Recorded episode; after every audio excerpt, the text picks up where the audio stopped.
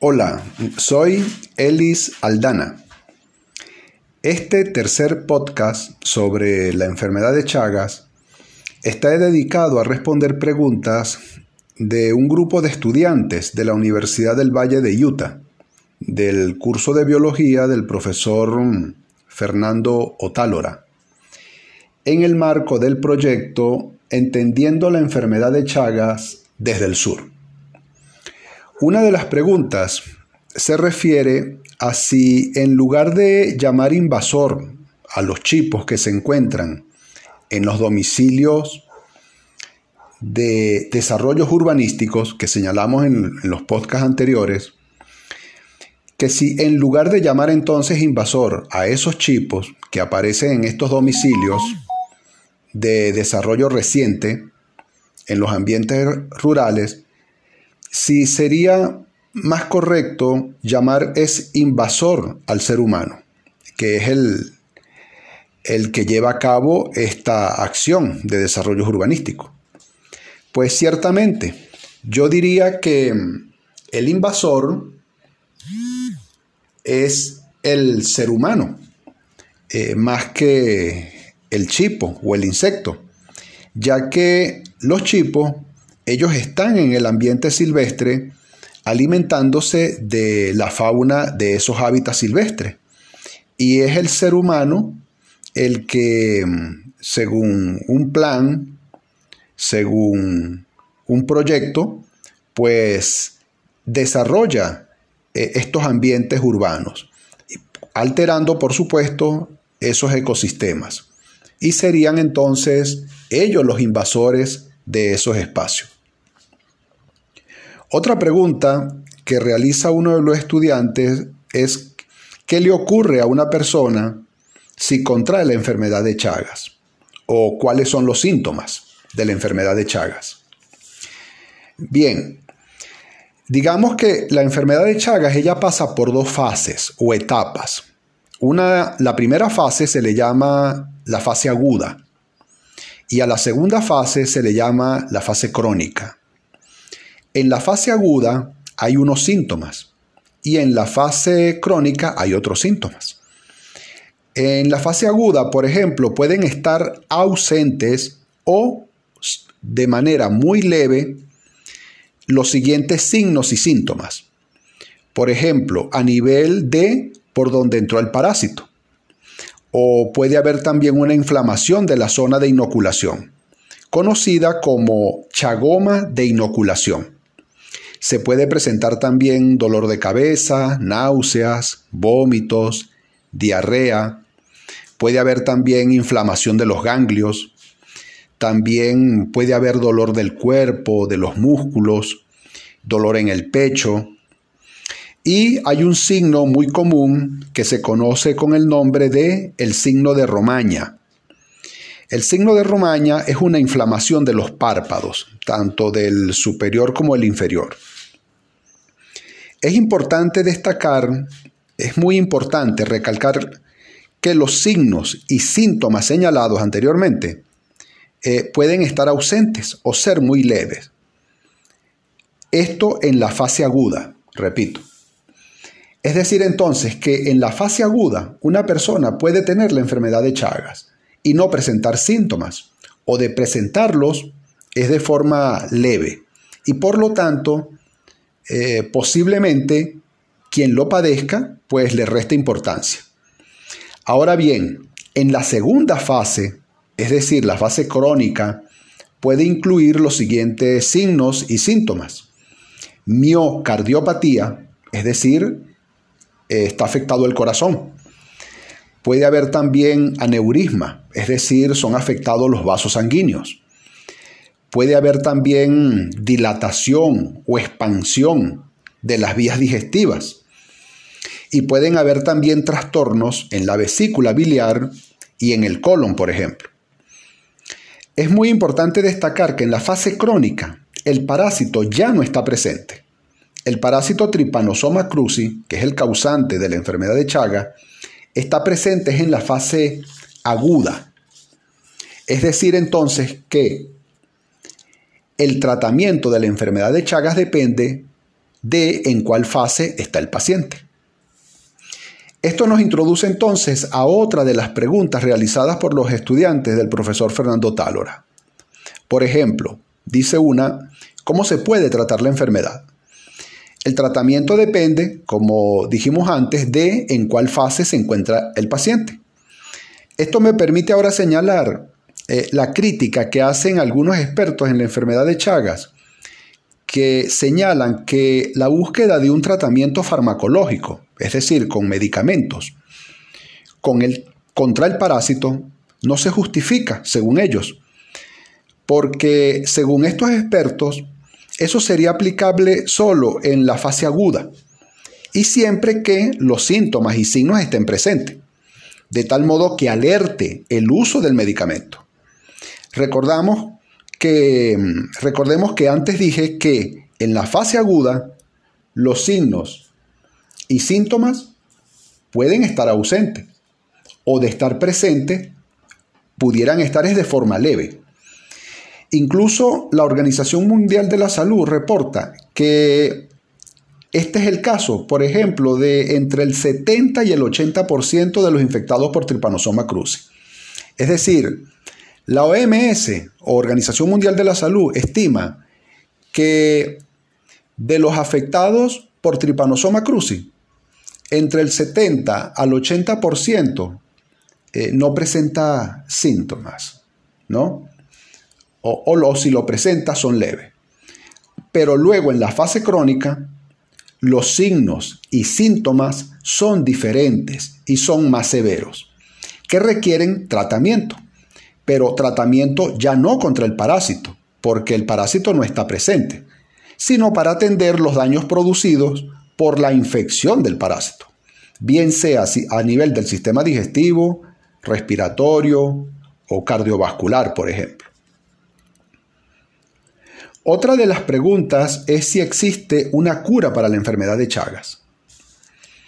Como dijimos antes, actualmente se investiga sobre la búsqueda de medicamentos o fármacos contra el parásito Trypanosoma cruzi. Los medicamentos usados contra el parásito son antiparasitarios, pero su efectividad es siempre que el parásito esté presente, por supuesto. Es decir, en la fase aguda.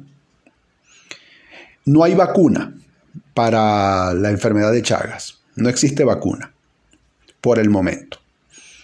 Otra de las preguntas formuladas por el grupo de estudiantes del profesor Fernando Talora es ¿cómo prevenir la enfermedad de Chagas?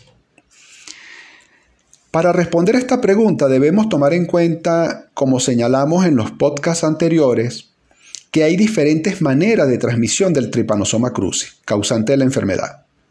Tenemos la vía oral por contaminación de los alimentos con las excretas de los insectos infectados.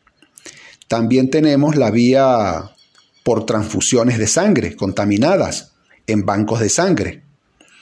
También tenemos la vía congénita, es decir, eh, una madre em, embarazada le transmite, que esté infectada, le transmite el parásito al feto.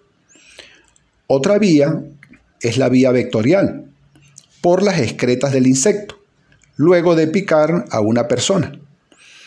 Habiendo entonces vías diferentes de transmisión del parásito, se requieren entonces de diferentes medidas de prevención, o sea, medidas integrales.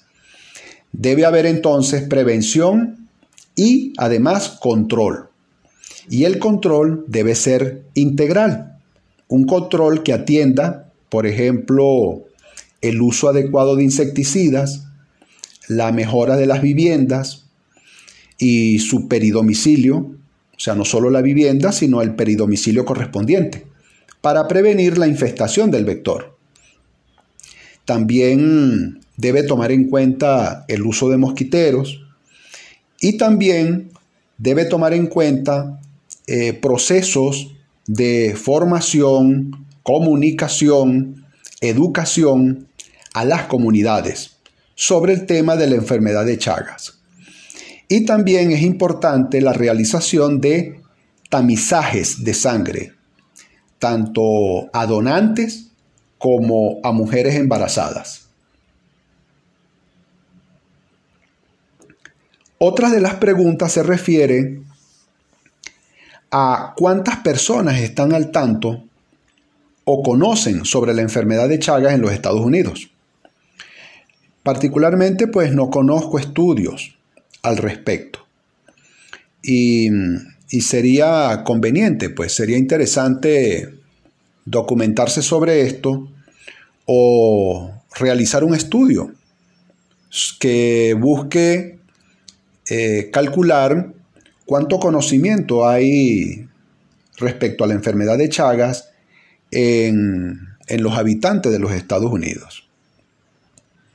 Otra de las preguntas realizadas se refiere a cómo afecta la temperatura del animal al desarrollo de la enfermedad de Chagas. La temperatura es muy importante.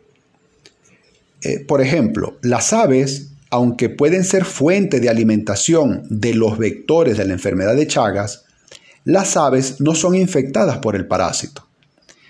Generalmente las aves tienen una temperatura corporal entre 40 y 42 grados centígrados. A esta temperatura, el parásito no puede desarrollar su ciclo dentro del vertebrado. Mientras que la mayoría de los mamíferos tienen una temperatura corporal de entre 36 a 39 grados centígrados. Y a esta temperatura el parásito sí puede desarrollar su ciclo en el vertebrado. Ahora, quiere decir entonces que la temperatura corporal es muy importante, porque son esas temperaturas, como las del mamífero, la que permite que el parásito desarrolle su ciclo en ese grupo de vertebrados. Ahora, también preguntan sobre cómo se reproduce el organismo que transmite la enfermedad de Chagas. El organismo que transmite el parásito que causa la enfermedad, es decir, Trypanosoma cruzi, se reproduce sexualmente.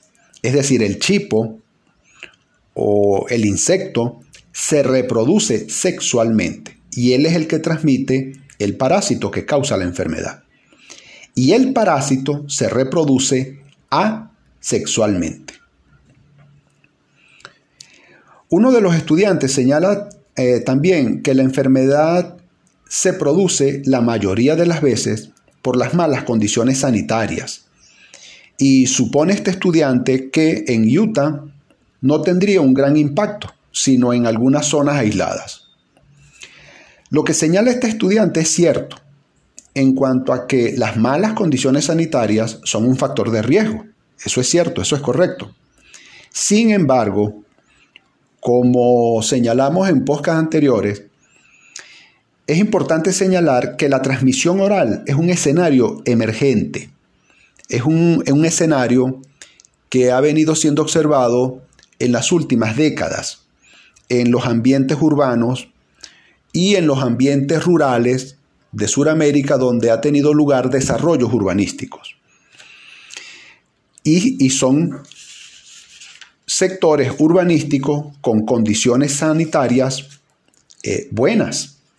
Es decir, entonces que eh, aparece otro escenario, ya no asociado a las malas condiciones sanitarias, que como es el de la transmisión vectorial a través de la picada y luego las excretas, eh, son las que conteniendo el parásito luego se inoculan pues en la persona que es picada.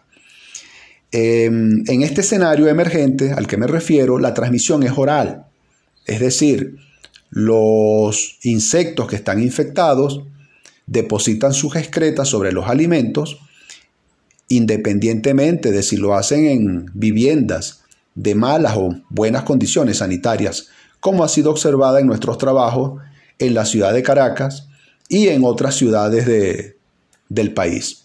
Y ha sido observado también en otros países suramericanos. Sobre cuál sería el impacto que tendría el hecho que la enfermedad de Chagas alcanzara al estado de Utah es algo que desconozco. Otro estudiante pregunta eh, sobre el efecto que tiene el tamaño del insecto en la gravedad de la enfermedad. Pues desde que el insecto emerge del huevo como ninfa de primer estadio, que es la ninfa de, de menor tamaño, ella va aumentando de tamaño conforme muda a ninfa de segundo, de tercero, de cuarto, de quinto estadio y luego muda a macho o hembra. Es decir, entonces que el menor tamaño del insecto se observa en la ninfa de primer estadio y el mayor tamaño del insecto se observa en el adulto, bien sea macho o hembra. Generalmente la hembra es de mayor tamaño que el macho. Y conforme aumenta de tamaño, aumenta la frecuencia de ingestas sanguíneas, es decir, conforme el insecto aumenta de tamaño, él necesita picar más, alimentarse con mayor frecuencia para poder pasar al siguiente estadio. Por tanto, entonces la probabilidad de transmitir al parásito aumenta según aumenta su tamaño. Pero esto no está relacionado con la gravedad con la que pudiera desarrollarse la enfermedad en una persona. La gravedad de la enfermedad depende de múltiples factores, como por ejemplo la condición nutricional de la persona, como también el linaje del parásito, es decir, el genotipo del parásito, y de otras condiciones de la persona infectada. Finalizo entonces este podcast agradeciendo las preguntas realizadas por los estudiantes del profesor Fernando Tálora, porque me han permitido desarrollar más algunos aspectos de la enfermedad de Chagas que quedaron poco desarrollados en los podcasts anteriores. Agradezco también a los estudiantes por el tiempo y el esfuerzo que han invertido en esta actividad. Y gracias también al profesor Fernando Tálora por permitirme interactuar con sus estudiantes.